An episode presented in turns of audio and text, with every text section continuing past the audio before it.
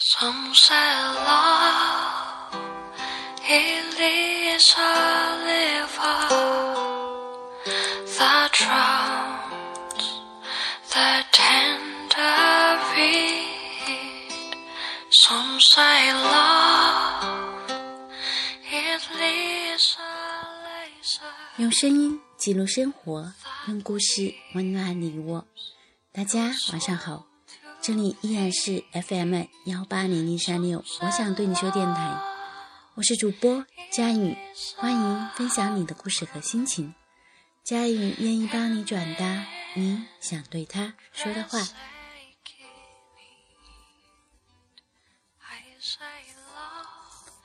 有多少感情输给了你不懂我，我不爽，你猜？等你长大，到头来才发现，这个世界本来就是一个孤儿院，一个人前行是常态。孤独的路上，如果有一个懂你一点、陪你一段的人，就是幸福，是多么不容易的感动。若不交流，何谈懂得？今天我们要聊一聊关于懂得的话题。你为什么不懂我？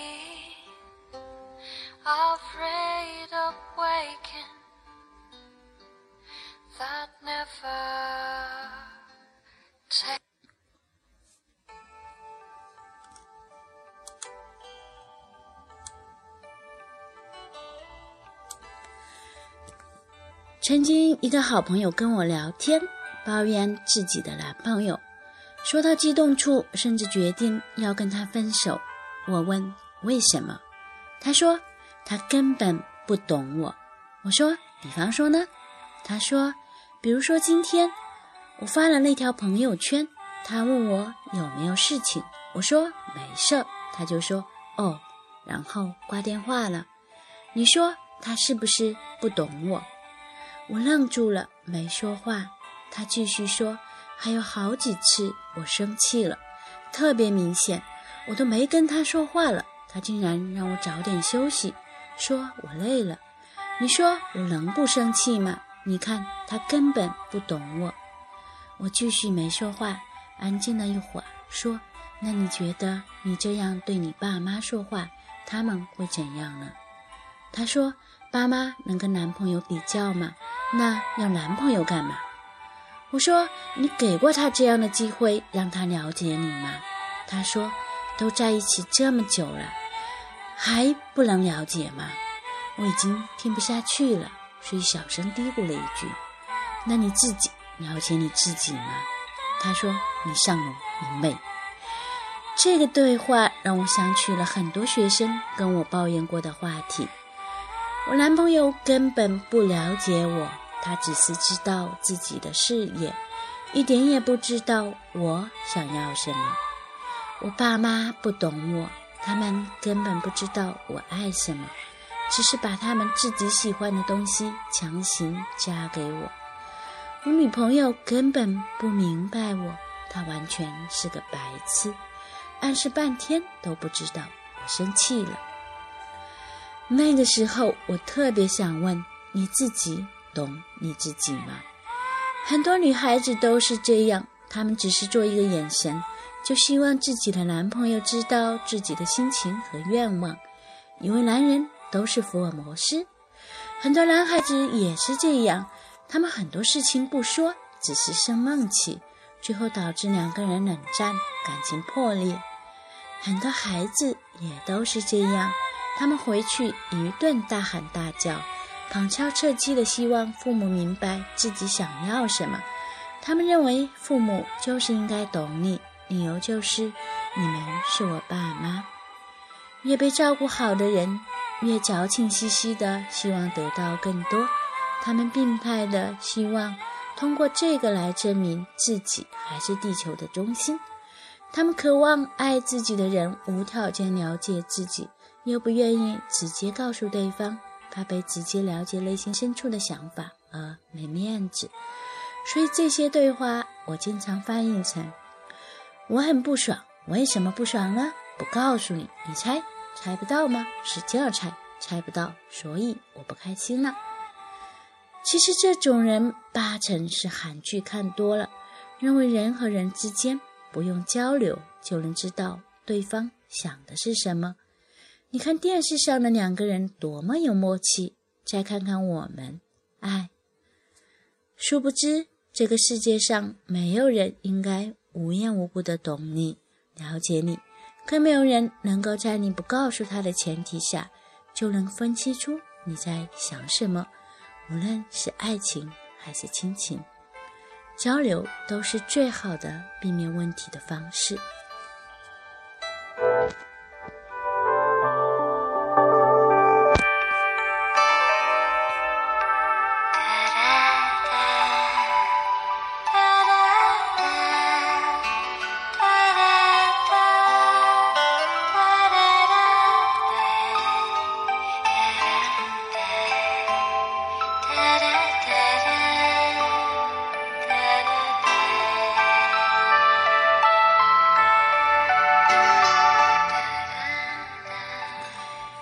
从小到大，我从来没有和父母有过这样的对话，让父母猜自己想什么。我和老爸老妈都是直接说，直到现在，爸妈非常理解我，我也很爱他们，明白他们想要的是什么。记得大三那年，我不喜欢军校的体制，然后决定离开部队退学。父母都是在部队多年的老兵，阻止我是必然的。那段时间，我知道自己根本没有办法通过父母这一关，赌气的关掉了手机，一个人在北京，也不接父亲的电话，不回母亲的短信。父母隐隐约约感到不对劲，但是也以为我放弃了这个念头。那个时候，我没有忙着让父母拆，而是写了一封很长的信给父亲，告诉爸爸，如果我退学以后会做什么。写明白了自己的计划，为什么要离开部队，权衡了两者利弊，最后我得到了父母的支持，哭得稀里哗啦。而在那一刻，我也懂得了交流是一件多么重要的事情。这个世界上，就算是父母，也不可能无条件的懂你，何况你什么也不说，只是一味的让别人猜测，怎么可能让别人明白你究竟在想什么？你在问别人是否懂你的那刹那，有没有问过你自己是否给过别人懂你的机会？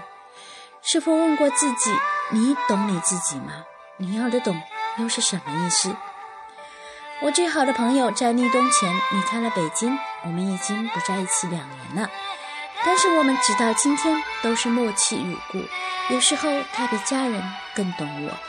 比如他会知道我什么时候没有吃饭，什么时候又在熬夜，知道我不喜欢谁，知道我何时软弱了还，在故作坚强。我从来没有奢求过他能够理解我，但是他就是很懂我。幸运的是，我身边有很多这样的朋友。后来我回顾了我们交流的日子，那是。那一种一点鸡毛蒜皮都会聚在一起说半天的时光，交流到位了，也就真的懂对方了。我们从来不会试探对方，问你懂不懂我，更不会让对方猜测我们在想什么，有什么就直接说出来了。所以直到今天，我们关系都很好，也会一直好下去。有多少感情输给了你不懂我，我不爽，你猜？等你长大，到头来才发现，这个世界本来就是孤儿院，一个人前行是常态。孤独的路上，如果有一个懂你一点、陪你一段的人，就是幸福，是多么不容易的感动。孤独路上若不交流，何谈懂得？幸福如此短暂，为何还有恶意试探？一些矫情，一些沉默，会让这些美好风败云残。既然这样，何必事端？愿你找到那个懂你的人，并且一直幸福走下去。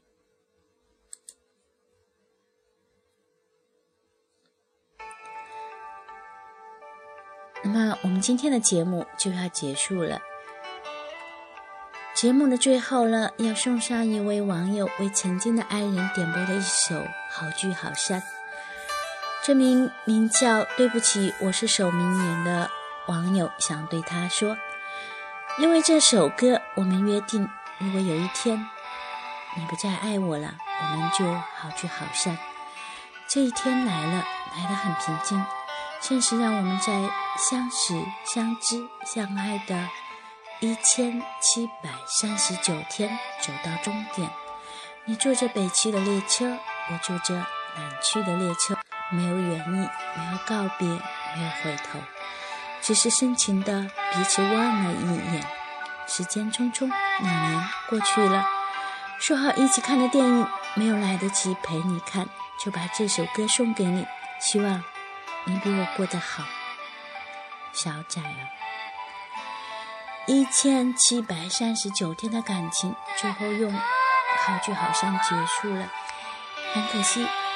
希望你过得比我好，这种祝福却是非常的难能可贵。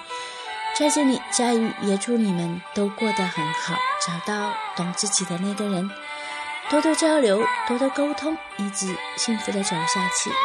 好了，这一首《好聚好散》送给他的爱人，也送给大家。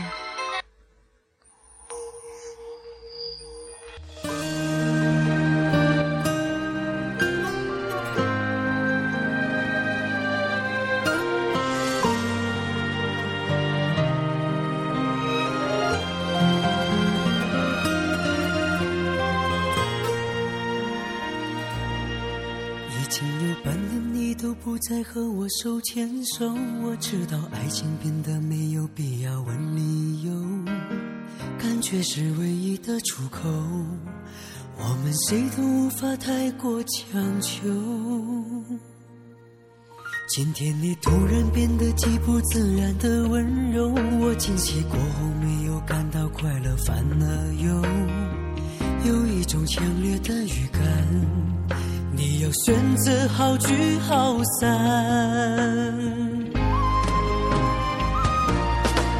如果我们真的相爱已经太难，我承认如今再说什么都已太晚。假如相互埋怨只会彼此心酸，我也接受这种方式了断。反正我们继续相爱已经太难，不如让我们笑着的自由，只需彼此归还，不必去问明天我们是否遗憾。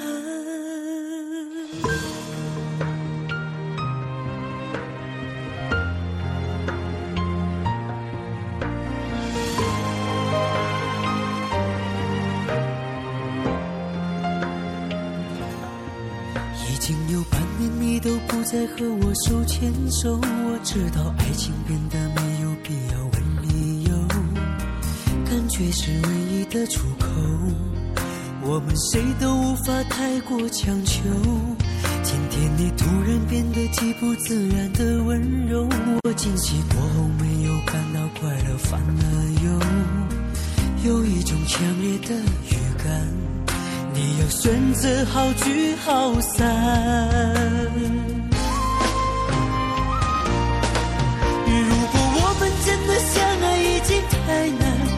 承认，如今再说什么都已太晚。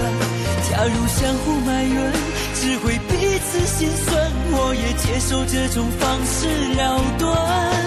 反正我们继续相爱已经太难，不如让我们笑着分手，让路更宽。两人要的自由，只需彼此归还，不必去问明天我们